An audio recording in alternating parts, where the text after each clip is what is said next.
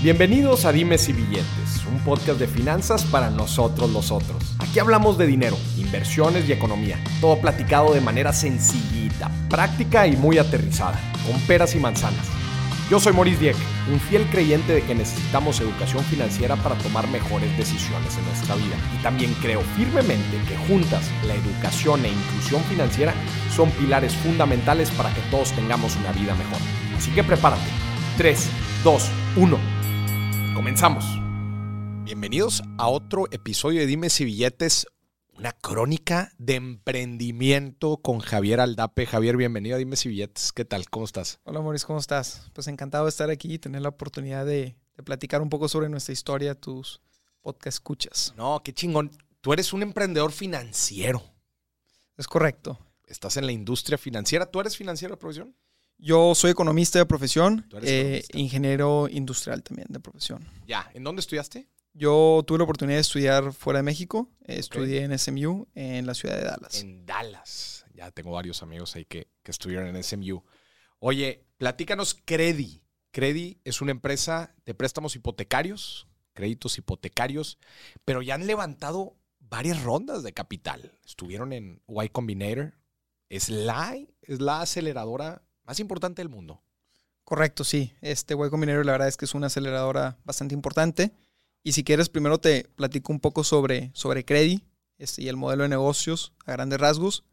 Pero nosotros en Credi damos créditos hipotecarios. El crédito hipotecario es un recurso financiero que la gente puede utilizar para adquirir un inmueble cuando no cuenta con todo el capital o liquidez para hacerlo. Y prácticamente pues, se puede eh, apalancar hasta un 90%. Son préstamos a largo plazo, a 10, 15, 20 años. Exacto, préstamos de tasa fija a largo plazo. Entonces, en momentos como en el que estamos viviendo hoy en día, donde la, inflación está subiendo y las tasas están subiendo, si tú pues, agarraste una tasa baja, pues prácticamente eh, el costo real es, es muy bajo. Esta es una de las grandes preguntas que la gente tiene. ¿Cuánto se tarda en verse reflejado un cambio de tasa de interés del, del Banco de México al mercado de créditos, en este caso crédito hipotecario? Es, interesante la pregunta porque cuando el mercado tiene expectativas de que las tasas van a ir subiendo, como por ejemplo, pues hoy en día la Fed está dando esa señal en, Estados Unidos, pues las, exacto, o sea, las mismas instituciones ya, ya van descontando ese aumento el día de hoy, ¿no? Prácticamente. Pero, pero en términos prácticos, pues se tarda pues, entre unos tres y seis meses en verse reflejado pero sí puedes ver impactos en el corto plazo, ¿verdad? Como dices, las expectativas dicen mucho y los bancos en ocasiones... Sí, se van preparando porque lo último que quieren es esperarse a, y ser muy lentos en, en adaptarse, ¿no? Porque luego sus resultados se ven, afectados. Es, bien interesante el, crédito hipotecario, digo, es uno, sin duda es uno de los, eh, bueno, no es el crédito más utilizado, ¿verdad? No lo puedes comparar contra, un, eh, contra una tarjeta de crédito, pero ¿qué porcentaje de penetración tenemos de crédito hipotecario en México? No, súper interesante la pregunta. Este, en, México, si tú comparas el total de la cartera hipotecaria con respecto al, Producto Interno Bruto, ¿no? Pues que es como una métrica que te permite comparar entre países pues es cerca del, 8-9%. 8-9% en México. Y cuando lo comparas con países con, mayor desarrollo como Estados Unidos, eh, en Estados Unidos es cerca del 85%. 85. Eso mismo fue lo que hizo que en el 2008 México no resintiera tanto, ¿verdad? Que no, obviamente, como dices, no lo puedes comparar con, con un mercado tan penetrado como el de Estados Unidos, en donde prácticamente eh, todos tienen una hipoteca y en México es difícil tener, eh, tener un crédito. 100%, o sea, creo que sí, en México pues, fueron algunas instituciones afectadas y, a lo mejor nos, impactó más el, la crisis financiera global, pero, pero sí, la penetración en México de los créditos hipotecarios pues ha sido históricamente baja. Ya. ¿Y por qué crees que se debe esto? Pues yo creo que que porque la banca ha sido bastante restrictiva en cuanto a, sus procesos de, originación y, la verdad es que solamente le prestan... Demasiado riesgo. Demasiado riesgo, sí, le, prestan a, muy pocas personas. Y, y, bueno, tenemos tasas por ahí rondando en los 10, del 10%, ¿verdad? Cuando en Estados Unidos pues tienen tasas de qué, del 2, 3%. Claro, ese, evidentemente ese también es, otro punto por el que pues, no ha habido tanta penetración, las tasas altas. Y, ese es un tema, digo, es que está bien interesante, hablemos ahorita, sigamos hablando de, los créditos hipotecarios porque claro, obviamente a la gente le interesa, pero después me gustaría seguir hablando también de tu historia de emprendimiento. Eh, de cómo llegan a, a YC, su experiencia en, todo ese rollo. Obviamente hay mucha gente que nos está escuchando que aspira a algún momento poder levantar capital o igual ya lo está haciendo y, quiere los mejores consejos. Obviamente todo el mundo quisiera entrar a, Y Combinator, ¿no? Pero bueno, hablando, siguiendo hablando de, los, de los créditos, este, hipotecarios. Entonces vemos en México una baja penetración, dices, demasiado riesgo, tasas altas comparados con, con Estados Unidos. Y ahí es uno, uno de los, de los este, grandes diferenciadores también que existen entre los dos países. Estas famosas estrategias de, pues cómprate una casa, cómprate una propiedad, la rentas, la renta misma va a ir pagando el crédito. Aquí en México es difícil poder lograr eso, especialmente dando enganches del 10% totalmente, sí. Y, creo que ahí es donde los bancos pues no han sido muy abiertos en sus procesos y una de las cosas que nosotros como Credit queremos hacer distintos es pues entender a las personas que pues hay muchas veces que pues si quieren comprar la propiedad como una inversión y, y la mensualidad del crédito se va a ir pagando con los flujos de renta.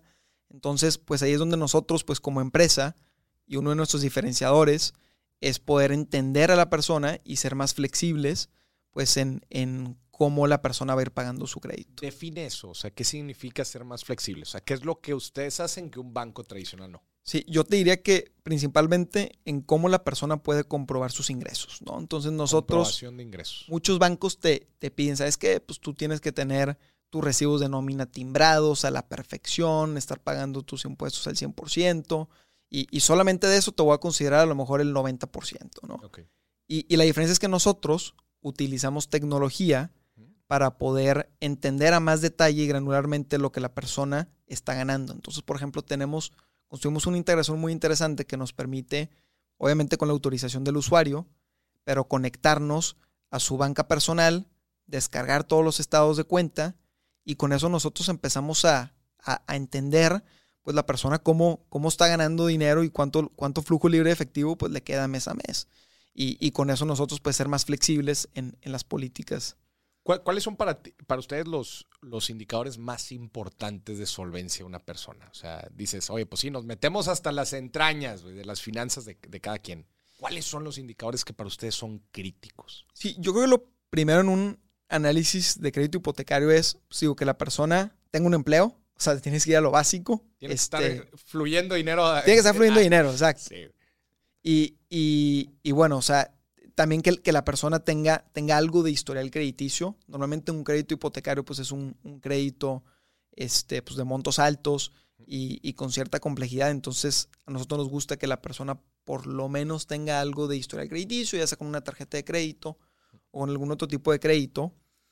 Pero pues para nosotros también es, es, es importante que, que, la persona, pues como te decía, pues de, alguna forma tenga digitalizados sus ingresos, ¿no? Este, para que nosotros nos podamos integrar a la banca y entender cuánto, cuánto está. O sea, alguien que de plano eh, todo es cash este, y no, no tiene sus finanzas este, digitalizadas, ustedes no lo tienen. Exacto, sí, nosotros, y creo que la banca en general tampoco, ¿no? O sea, como que nadie ha podido resolver, exacto, crackdown como ese, ese problema. Y eso, y eso ya origina muchos problemas, porque en México el, porcentaje de informalidad es altísimo. Entonces, este, híjole, todavía en México existe cierto tabú al tener tus cuentas, que si el SAT, que si los impuestos y que todo ese rollo, todavía vuelve más complejo todo este rollo, ¿no?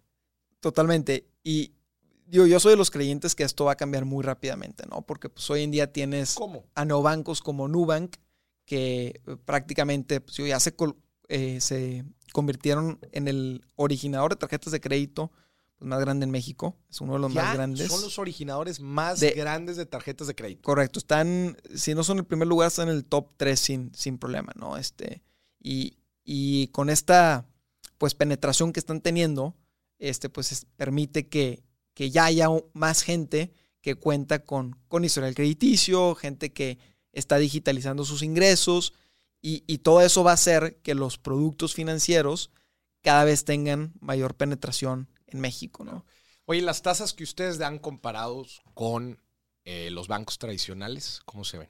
Sí, nosotros eh, empezamos un poquito más arriba. Si, si la media de los bancos está pues, hoy en día en el 9 y medio, nosotros empezamos como en el 10 y medio. Este, y esto principalmente por, por, lo que platicábamos, ¿no? Si, si tomamos un poquito más de riesgo, este, pues esperamos también un, un, mayor, mayor retorno, ¿no? Claro.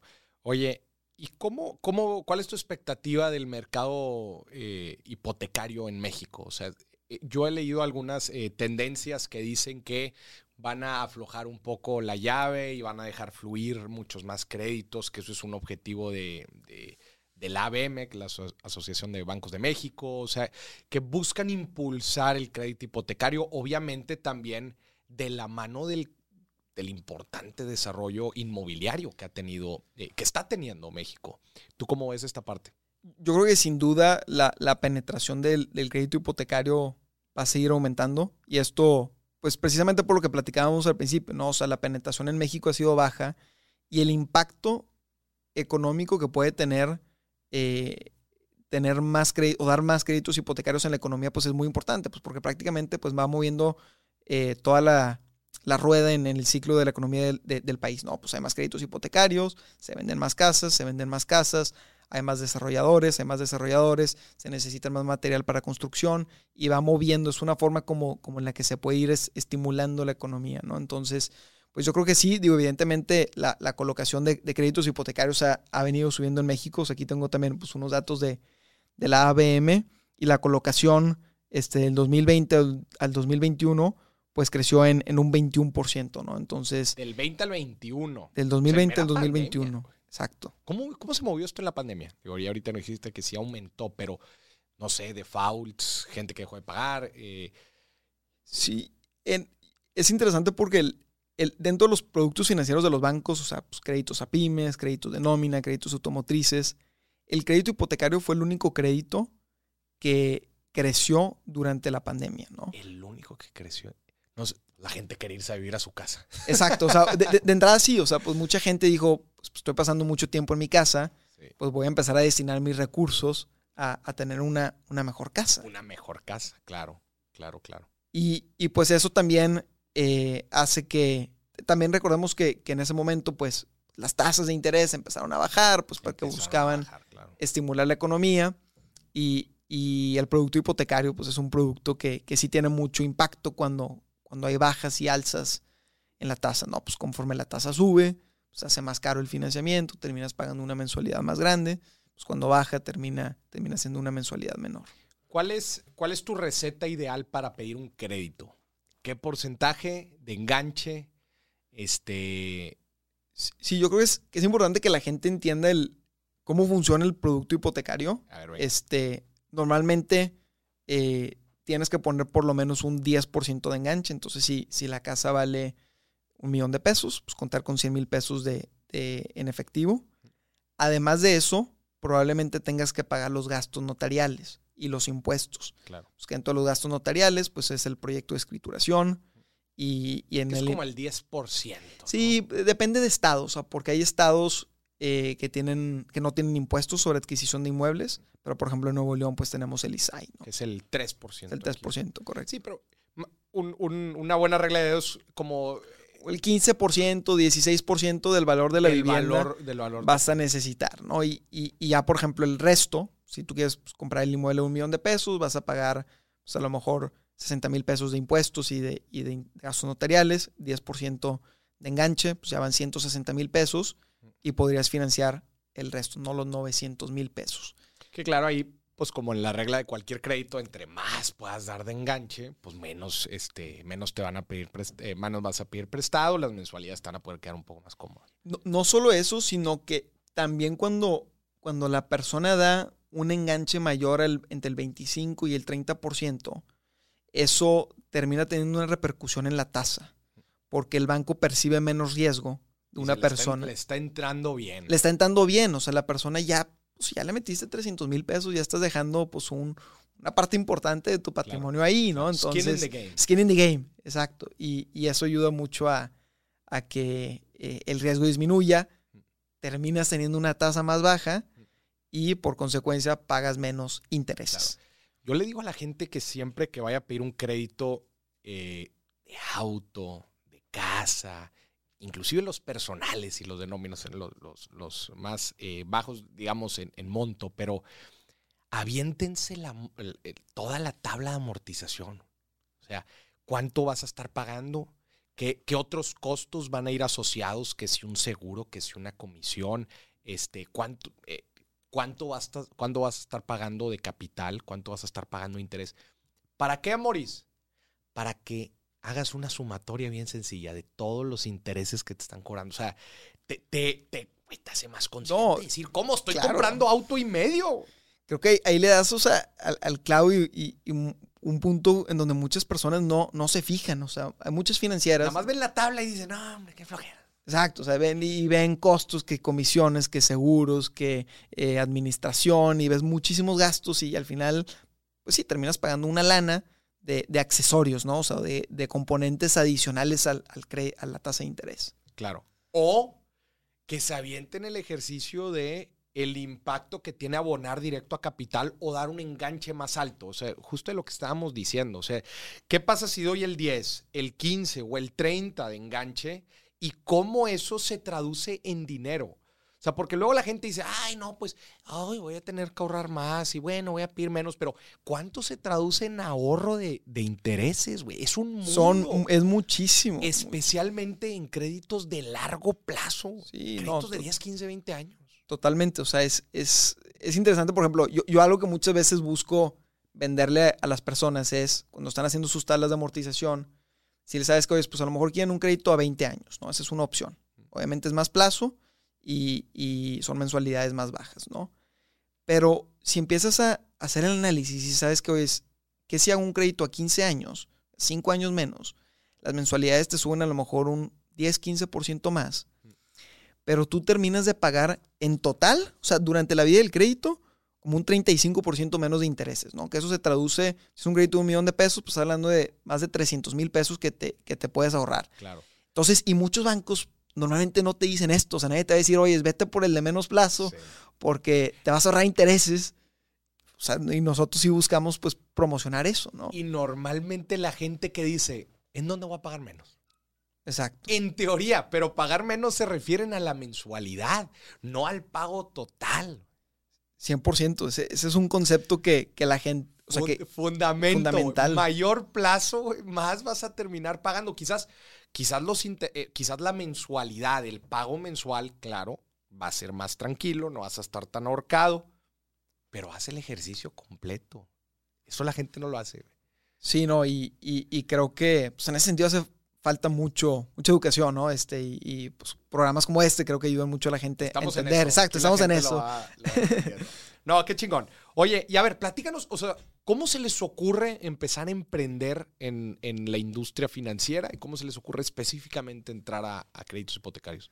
Es, una historia chistosa porque, porque de, los cuatro eh, cofundadores que somos. Son cuatro cofundadores. Somos, somos cuatro, ¿no? Y, de ellos. Hay quienes dicen que más de dos días es mucho sí, he escuchado eso, pero, pero yo creo que en nuestro caso ha sido, ha sido un buen balance, la verdad. O sea, creo que los cuatro tenemos eh, aptitudes distintas y nos permite pues, balancearnos mucho.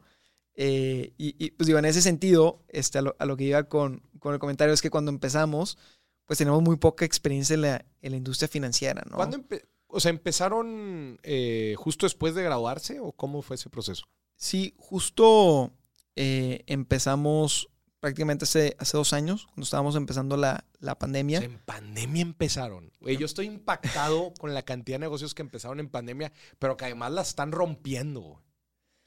Eh, hace unas semanas entrevisté a, al cofundador de, Merama. Es un unicornio, Empezó en el 2020 y hoy vale más de mil millones de dólares, Es que, Explícame eso. Es que sí, o sea, a ver, la pandemia pues trajo muchas cosas negativas y muchas cosas buenas, ¿no? Y una de esas es, de esas buenas es la adaptación tecnológica, ¿no? Y cuando nosotros podemos ofrecer una solución que es 10 veces mejor, 10 veces más rápida que la, existente, pues eso hace que el, que el, crecimiento sea exponencial. Entonces estás hablando de no estar creciendo 2, 3% mes con mes, sino que el negocio crece 20, 30, 40% mes a mes. Y, y, eso empieza a ser muy, muy atractivo para, para los inversionistas, ¿no? Que la apuestan que le apuestan a eso. Pero, pero nosotros, digo, regresando un poco a cómo empezó la historia, este, pues éramos eh, cuatro co-founders, eh, no teníamos pues, mucha experiencia en, la industria financiera, financiera, y al principio eh, nos dimos cuenta de una necesidad básica, ¿no? O sea, Fernando, este uno de, los cuatro, Fernando Nader, pues, tenía mucha experiencia en, la industria de real estate, ¿no? Pues él, venía trabajando en eso y se daba cuenta que, que había muchos desarrolladores y muchas personas que estaban teniendo problemas en, adquirir financiamiento, ¿no? O sea, fue así como, como nosotros empezamos a entender primero esta necesidad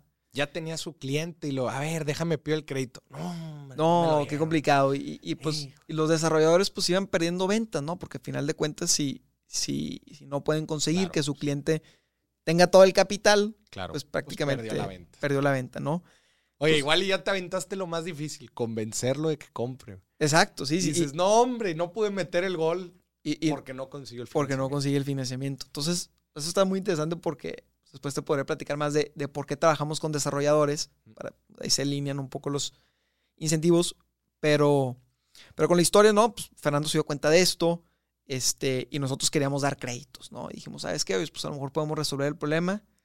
Pero le, nos preguntamos, ¿cómo le vamos a hacer para dar créditos? Si no tenemos dinero.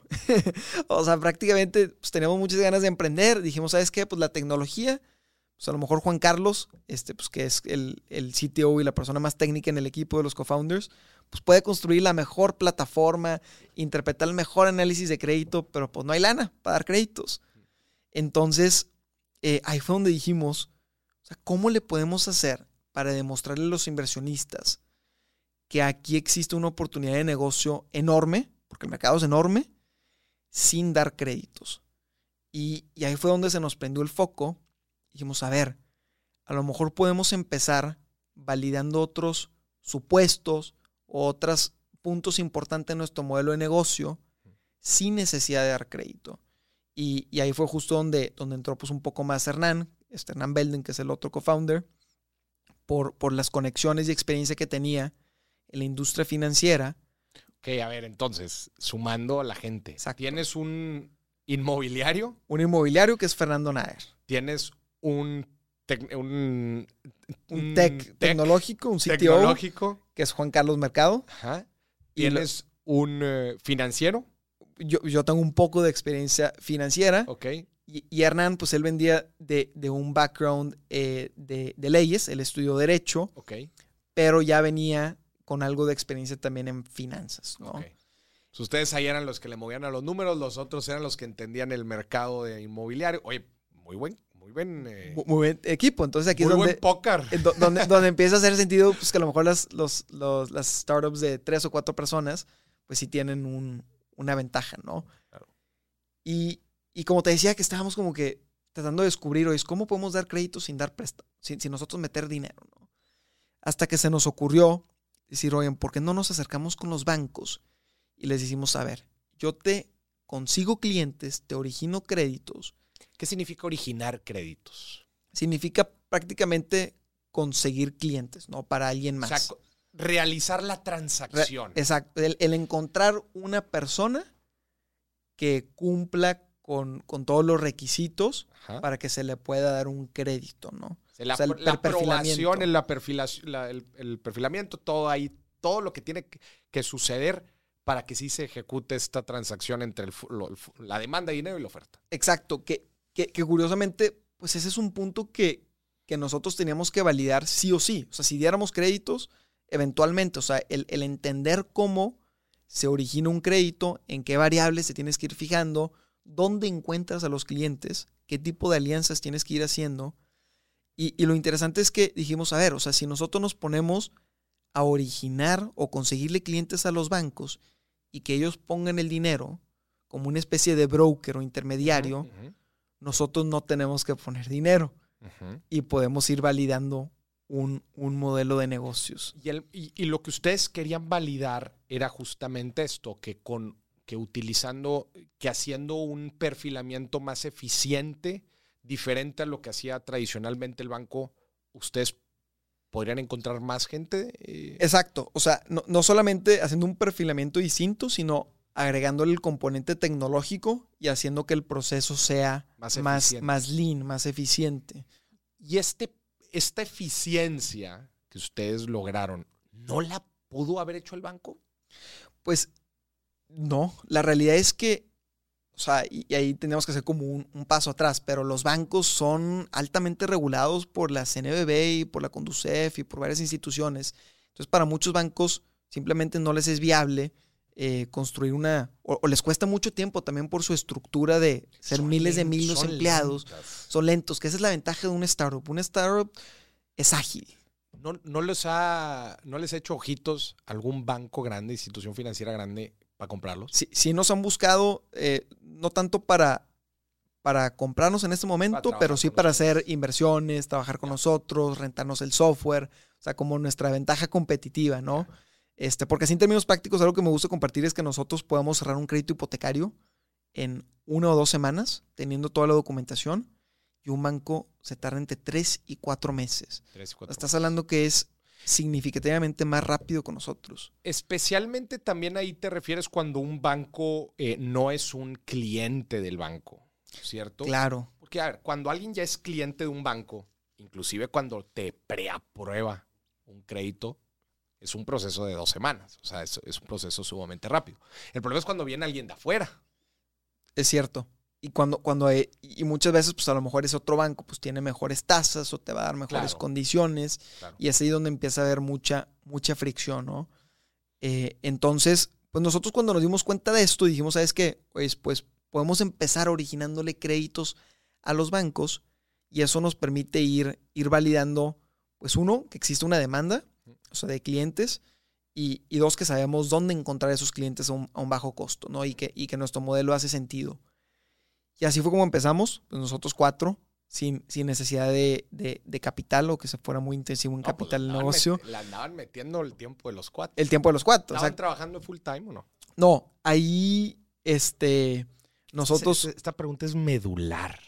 medular. Sí, no, nosotros... salieron de renunciamos, o sea, teníamos la verdad es que pues, los cuatro teníamos oportunidades sumamente importantes, interesantes. Veníamos eh, saliendo de. Era saliendo de, Saliendo de la universidad.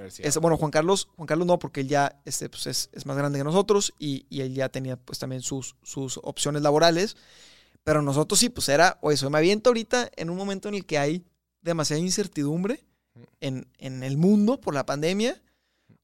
O este, pues me voy con algo más conservador.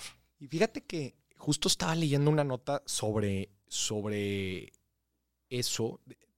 No, no, de hecho no era una nota, era un libro. Ese libro de When, cuando en inglés, de, Daniel Pink, es un libro que en general habla del, de, este concepto del timing. Ya. Ese se utiliza en, muchos, en, muchas cosas. Eh. Perfect timing, el momento ideal. ¿Cuándo es el momento ideal de hacer las cosas? Y justamente saca la nota de de que la gente que se gradúa en crisis, que yo creo que desde luego el, 2020... La pandemia es por definición una crisis. En large numbers, ¿verdad? O sea, tomando una muestra grande, este, a lo largo de su vida van a experimentar alrededor de un 30% eh, menos ingresos que las personas que se, que se que se gradúan en tiempo normal. Y tú preguntarás, ¿pero por qué? Si las crisis no son eternas, ¿verdad? O sea, lo que sucede es que tú estás empezando, digamos, con un... Una, base más baja. paso en falso. Ya. Empezaste un paso en falso. ¿Por qué? Porque en tiempos de crisis no hay trabajos tan atractivos, este, al contrario, están despidiendo mucha gente, este, pues si, si contratan gente igual y son para puestos así muy, este, pues no tan atractivos, este, o igual no están contratando, o igual la gente eh, dice, pues no voy a aplicar a mi dream job porque ahorita está muy complicado, déjame empiezo en otro lado. Ese paso, llamémosle como paso en falso. Y ese pequeño paso en falso, que para, para algunos podría ser, ay, bueno, hombre, quédate un año ahí y luego te cruzas, trae repercusiones en el largo plazo porque justo pues como todo es una cadenita, ¿verdad? Bueno, pues es que si diste un paso en falso, quizás el siguiente paso pues no va a ser tan atractivo y así te la llevas, ¿verdad? Obviamente hay casos de todo, no estoy diciendo que no, pero me llamó, me llamó mucho la atención lo que dices, justo pues porque tú ibas a entrar a esta estadística, al, número de esta estadística, ¿verdad? A, ver cómo te iba, digo, no estoy diciendo que te iba a ir claro. ¿verdad? Pero, pero es importante a considerar. Pero justo ahorita Un como... saludo a como- todos los que se, a todos los que A se todos. graduaron en el 2020. Pero viendo como el, la, la otra cara de la moneda, o sea, a lo mejor era un paso en falso para agarrar un trabajo y creo que nosotros discernimos muy bien que era un paso para enfrente empezar un emprendimiento. E- Es a lo que voy. O O sea, era, perfect timing. ¿no? era, un, per- era un perfect timing o un, eh, llamémoslo así, tu costo de oportunidad era bajo. Exacto. Era exacto. bajo. Decías, bueno, a ver, te- opción A, dar paso en falso. u opción B, pues arriesgarme. Me lanzo a ver qué pasa. ¿no? Mi tiempo podría tener un mayor retorno dando el riesgo que, que dando un paso en falso. Güey, eso está. ese- Entonces, acabamos- no, no, y, chido. y- y así, lo, así lo pensamos, nos, nos lanzamos al abismo porque también pues, había mucha incertidumbre en, en todos los sentidos. Pero estaban bien cubiertos, güey. ¿A qué me refiero? Eh, tenían cuatro perfiles este, muy buenos, los Sí. cuatro muy, muy distintos. Que, que madres, hay veces cuando te lanzas solo es complicado pivotear o tomar decisiones de, de hacia dónde llevar el negocio, pero acá eran cuatro con perfiles muy completos. Y, y también algo, por ejemplo, digo, ent- entrando yo un poco más a- a- al tema de Y Combinator, pues una vez que nosotros empezamos este, nos, O sea, la- la- nos arrancan- lanzamos, Eh, eh, ¿Validan? valida, validamos, lanzamos nuestra segunda aplicación a Y Combinator porque la primera vez pues, no, no habíamos entrado. ¿Cómo es, Es- aplicar a Y Combinator?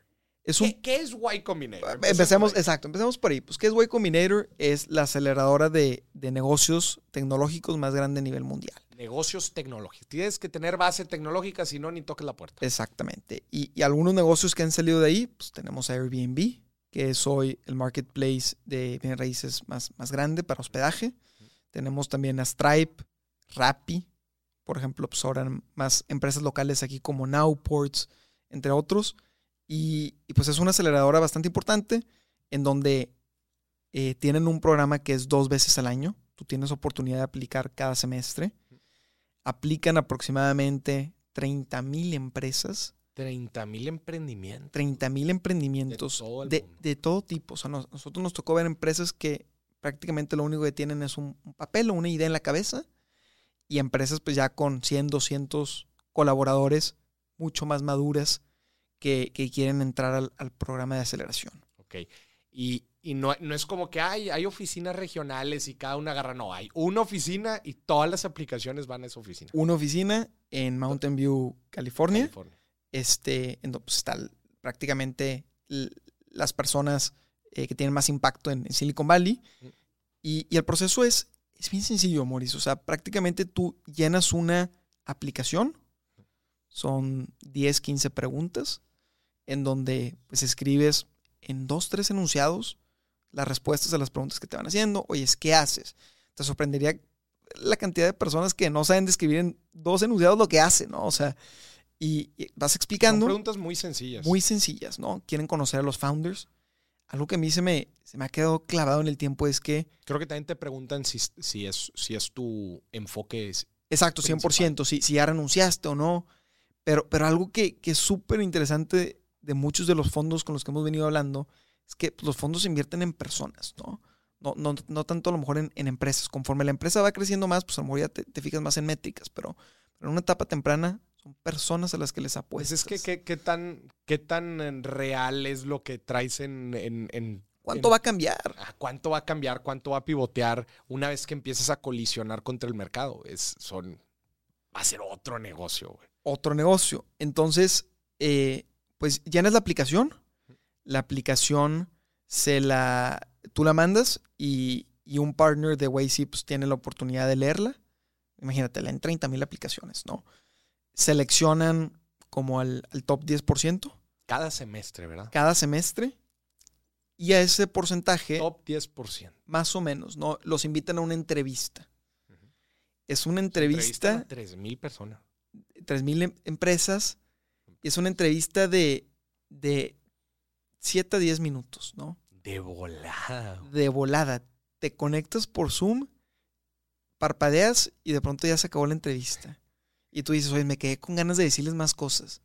Next. Y te preguntan así, me imagino que, que preguntas muy al estilo del cuestionario, ¿no? Profun- Profundizar un poco más. Sí, pero estos cuates creo que sí tienen un, un- un don o, o bastante experiencia en, en poder leer bullshit y saber cuando, cuando realmente hay un negocio detrás de una oportunidad, ¿no? y, y, y, son muy buenos. Tienen un colmillazo. exacto, pues es una experiencia. Pues imagínate, si entrevistan a 3.000 empresas cada semestre, pues ya se las saben de todas. ¿Puedes aplicar eh, cuantas veces quieras? Indefinidamente. Yo conozco gente que ha aplicado en 5 o 6 batches este, y pues hasta la sexta fue la que entró, ¿no? Ya.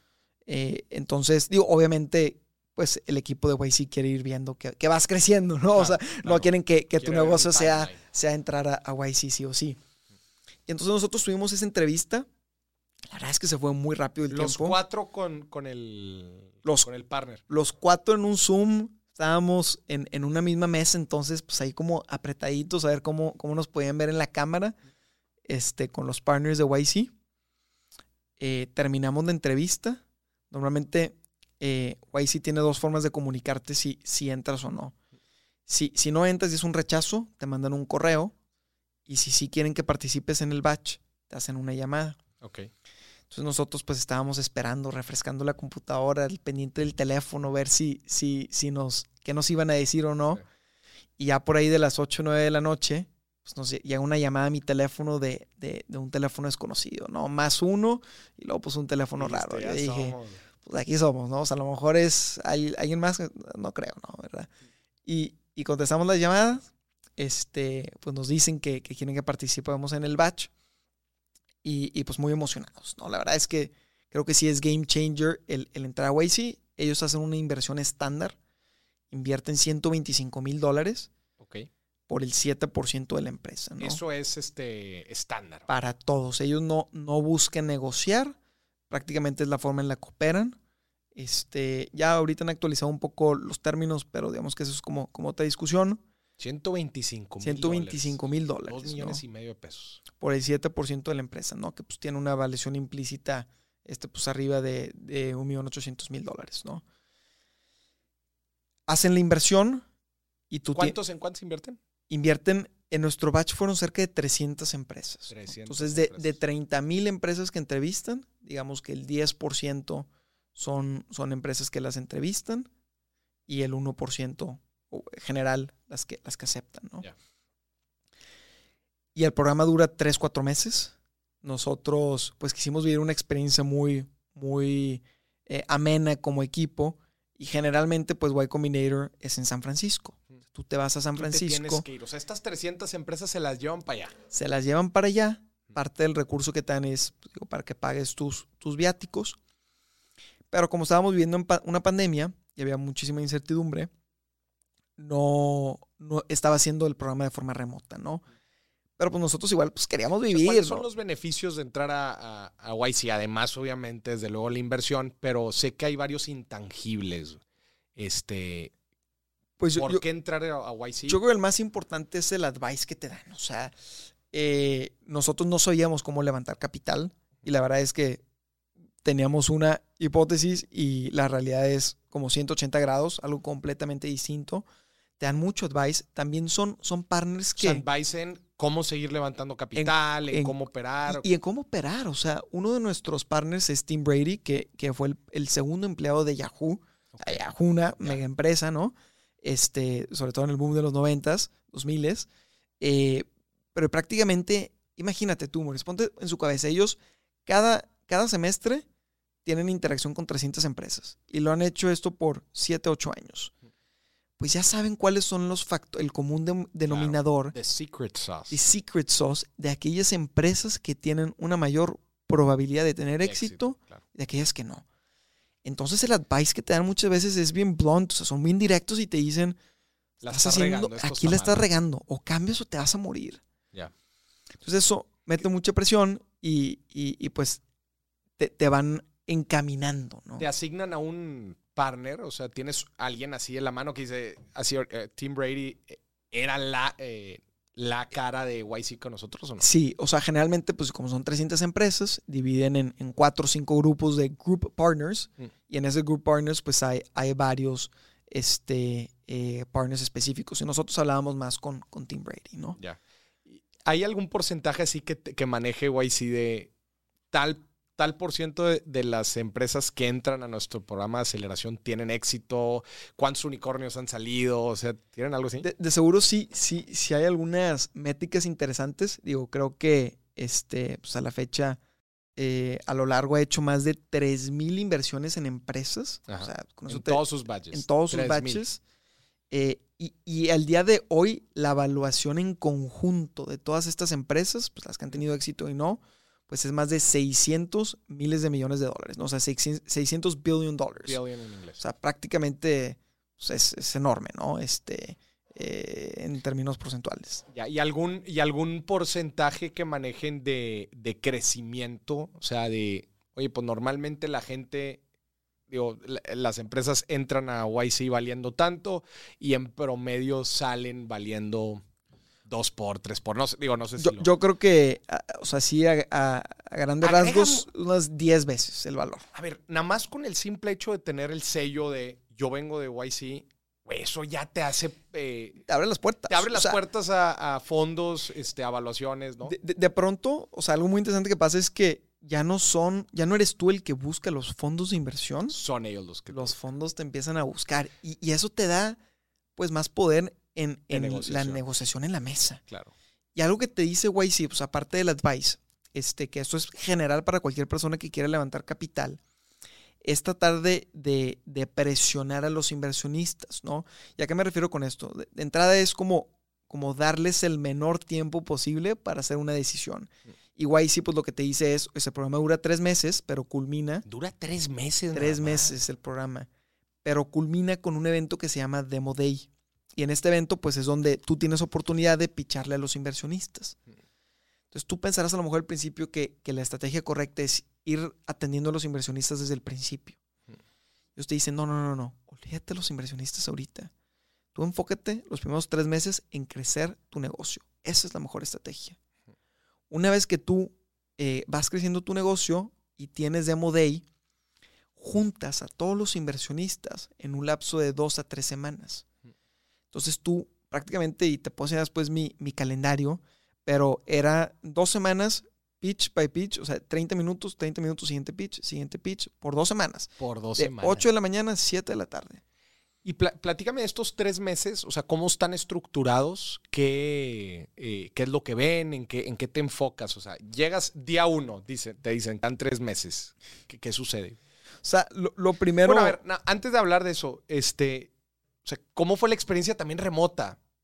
Bueno, sí. Digo, si hay que tener cierto. justo. allá en San Francisco. Y que eso no te terminé de, platicar. O sea, pues, o sea, mucha gente se estaba yendo a San Francisco, este, pues incluso pagando, pero haciéndolo de forma remota. Mm. Nosotros dijimos, pues queremos vivir la experiencia juntos como equipo para pues, conocernos mejor.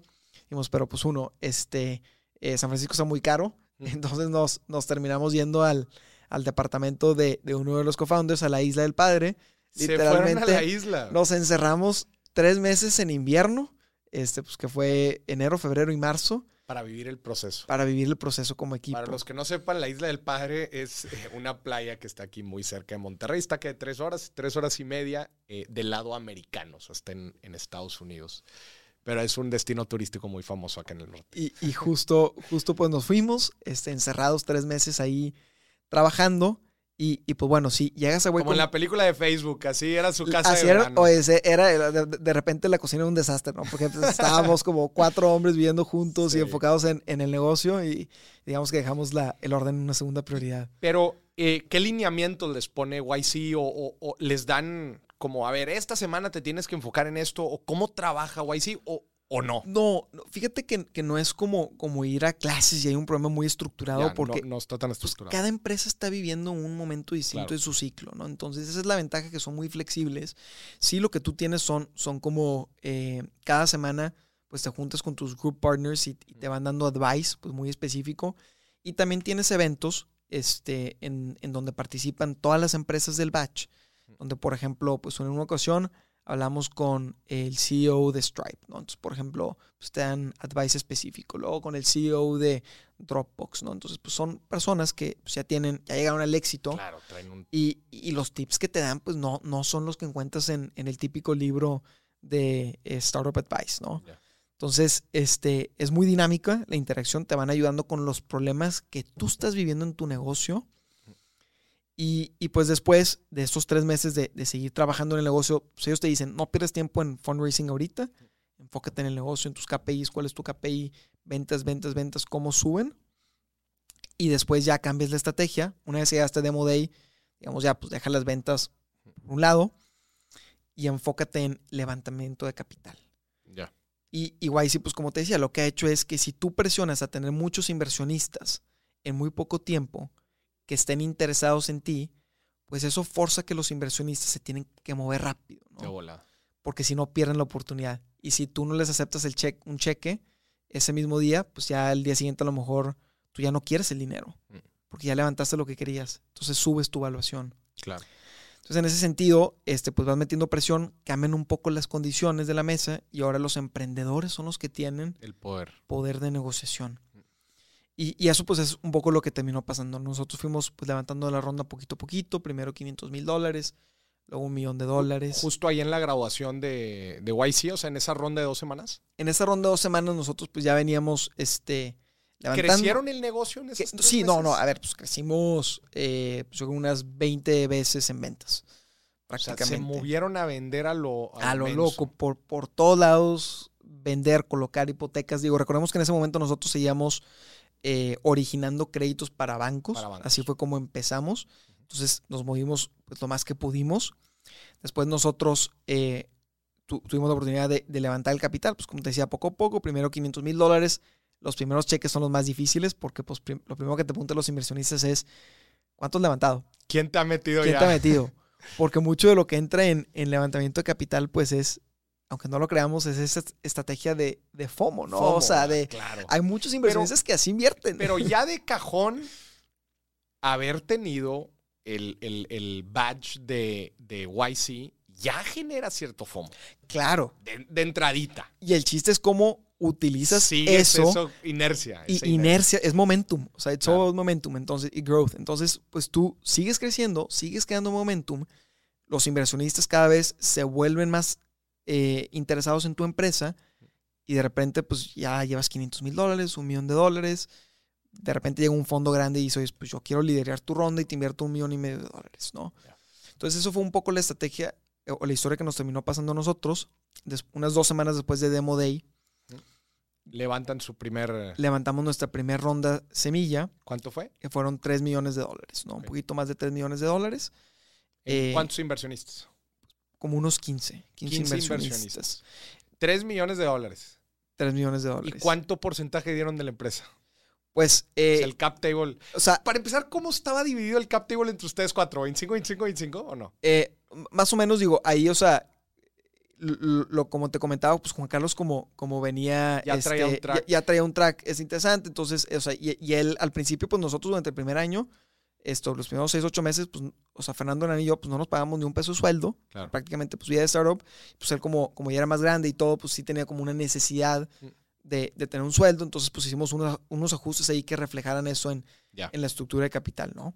Este, y luego, por ejemplo, en etapa semilla, pues lo, lo recomendable es diluirte entre un 20 y un 30%. En ¿no? etapa semilla. En etapa semilla, sí. Este, que pues ahora pues ya existe presemilla y a lo mejor y otros tipos de, Que etapas. explica a la gente qué es la etapa semilla.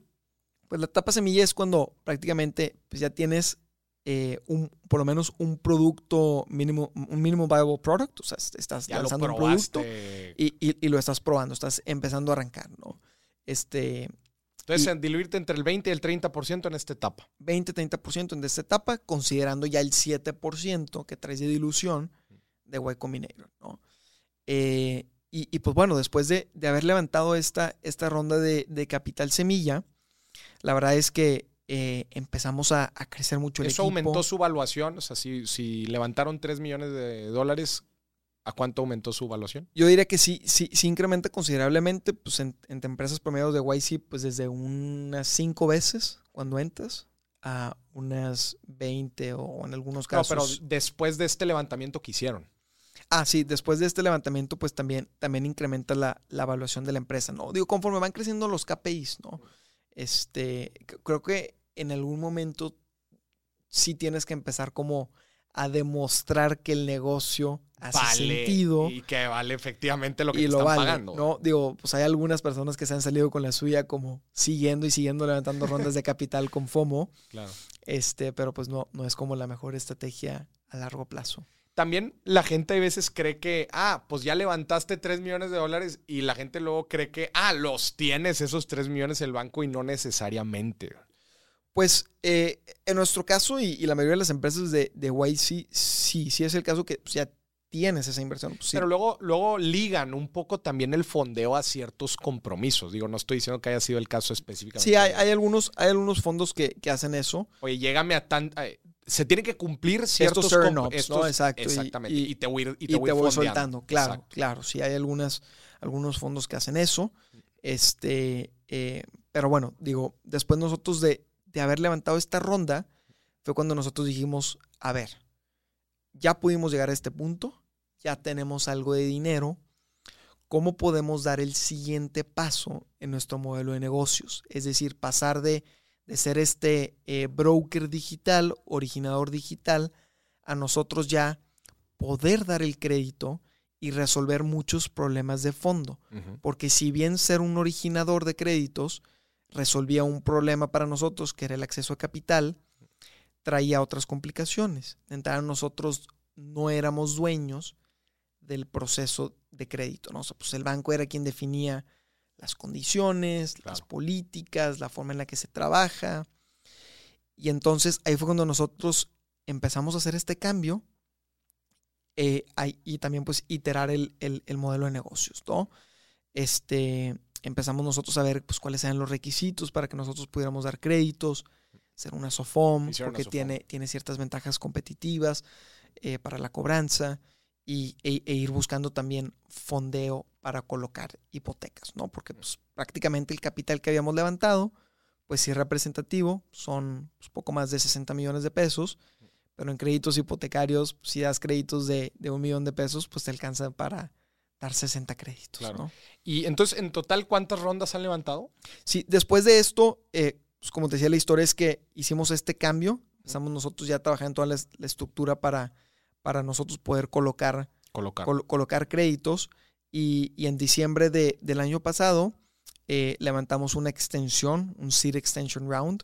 Este, prácticamente nosotros no estábamos buscando el dinero en ese momento, seguíamos teniendo mucho el recurso disponible, pero nuestros mismos inversionistas vieron el crecimiento que estábamos teniendo y se animaron a darnos más capital, o sea, más confiaron ya más en, en el negocio, ¿no? Los mismos inversionistas o fue alguien más. Los mismos inversionistas y también aprovechamos la oportunidad para sumar a un inversionista externo, Externo. ¿no? Que ahí sumamos este, pues a un eh, fondo que eh, aportó los recursos, el principal fondeador de sus recursos es Salomón Marcus Chamber, Mm. que él es uno de los principales accionistas de, de Casas Haber, una de las desarrolladoras de vivienda, si no es que la más grande a nivel, a nivel nacional. ¿no? Es un aliado estratégico. Entonces es un aliado estratégico porque si nosotros damos hipotecas y, y Salo- la empresa de Salomón construye vivienda, pues pues hacía mucho y sentido. es, y es importante justo eso que mencionas, ¿no? El, el- pues mucha gente te puede ofrecer dinero, pero ¿por qué, ¿por qué aceptarías el dinero de alguien en lugar de Y, y eso es algo que, que muchas veces a nosotros nos decían, nos decían al principio de sí, no te vayas solamente por el dinero, enfócate como en, como en, en- en las otras cosas cualitativas y que a lo mejor al principio te puedes distraer, pero la realidad es que conforme vas levantando más dinero, pues el, el dinero empieza como a tener diminishing returns, ¿no? O sea, cada dólar extra que tienes, pues tiene un menor impacto. Entonces empiezas a buscar socios que te estratégicos. aporten algo ¿no? más. que te aporten algo más, ¿no? Y por eso terminamos sumando este, a, a Salomón el proyecto. Fue una ronda de 4 millones y medio de dólares. Entonces, en total hemos levantado 7 millones y medio de dólares con los inversionistas. Eh, y, y- y, pues sí, tenemos a este componente de, de- de un socio muy estratégico para el negocio. Salomón, pues él, él- digo, él está aquí en México. Los otros fondos este, en donde han levantado dinero son fondos americanos, fondos mexicanos. Fondos americanos, nos hemos enfocado principalmente en fondos, en fondos americanos. ¿Cómo es el mercado aquí de Venture Capital en, en México? Yo creo que está, está cambiando muy rápidamente. Ahora también derivado de la pandemia. derivado de la pandemia está, o sea, ha crecido eh, bastante acelerado Y, yo creo que, a ver, o sea, el, el VC mexicano pues llegó para quedarse, ¿no? O sea, ya estamos viendo. También recordemos que, que la vida de un eh, fondo de venture capital es de, de 8 a 10 años, ¿no? Entonces tú haces una inversión hoy y te tardas de 8 a 10 años en ver los frutos. Los principales fondos pues, que, que, empezaron en México pues, fueron hace 10, 15 años, ¿no? Entonces están empezando a ver los frutos. Empiezas a ver a Rappi, empiezas a ver a Corner Shop, empiezas a ver a pues, todos estos emprendimientos que ya llevan mucho tiempo y los fondos empiezan a, justificar sus, sus retornos y sus inversiones y son más proactivos. ¿no? Pues podemos ver cómo SoftBank se ha convertido muy agresivo en, la región después de ver los resultados. Oye, ¿qué, ¿qué consejo le darías a la gente que justo está en este proceso de ya sea entrar a, a YC, levantar capital? O sea, de todas las experiencias que tú has tenido, eh, ¿qué, cómo resumirías algunos, algunos tips para la gente? Yo creo que, eh, a ver, uno de, los principales retos que, hemos vivido es como tener un, North Star muy claro, o sea, una, una, métrica, o sea, a qué le estás apostando, cuál es tu KPI principal. En la mayoría de los negocios, 99.99% es revenue, venta. Mucha gente trata de justificarse como... Es que es el validador más grande. Claro, y mucha gente. Ya después puedes trabajar en la eficiencia de abajo, güey. Pero las ventas muestran tu atractividad en el mercado, güey. Y, pues una vez que tienes esa, esa métrica clara, pues es comunicarle al equipo. O sea, que, ellos entiendan, pues, que eso es a lo que le estamos apostando y que mes a mes pues, tienes que ir sobre esa métrica. Porque en la medida en la que tú tienes alineado ese North Star en tu empresa, eh, pues prácticamente pues, todo el equipo sabe hacia dónde apostarle, ¿no? Y, e ir alineando el equipo, pues creo que es eh, pues, lo más importante, ¿no? O sea, enfocarte en, crecimiento y todo lo demás después va a venir. O sea, creo que lo más difícil es crecer en un, negocio. Ya, chingón. Oye, este, te voy a hacer una última pregunta que te voy a poner en jaque, a ver, a ver qué opinas tú que estás en el negocio de, los créditos hipotecarios. Una de las preguntas que más me hace la gente es, Moris, eh, me pagaron mi aguinaldo, eh, me, cayó una, me cayó una lana, lo que tú gustes y mandes. Y este, pues siempre escuchan de, es importante pagar tus deudas. Claro. ¿no? Entonces, pero me preguntan, bueno, pero tengo un crédito hipotecario. Un crédito hipotecario es una deuda. Moris, ¿utilizo esta lana para pagar, abonar a capital dentro de mi crédito hipotecario? ¿O ahí lo dejo y utilizo esta lana para otra cosa? Sí, creo que no, es, una pregunta de sí o no. O sea, depende, depende de, cada, de cada caso de entrada. La tasa es la que tienes del crédito hipotecario. Nosotros damos un, supuesto sencillo. Imagínate que tú tienes una muy buena tasa de un 7.50, ¿no? Que estaban disponibles el año pasado. Híjole, y esa era buena tasa. Una buena tasa. Hoy la inflación está arriba del 7.50. Entonces tú dices, ¿sabes qué? Oye, pues me cayeron 100 mil pesos eh, de un bono, lo que tú quieras, ¿no? Hoy en día creo que muy fácilmente puedes conseguir hacer una inversión que tenga un retorno más alto. Más alto. Del 7,5. No, pues entradas setes, setes ya en 6.50.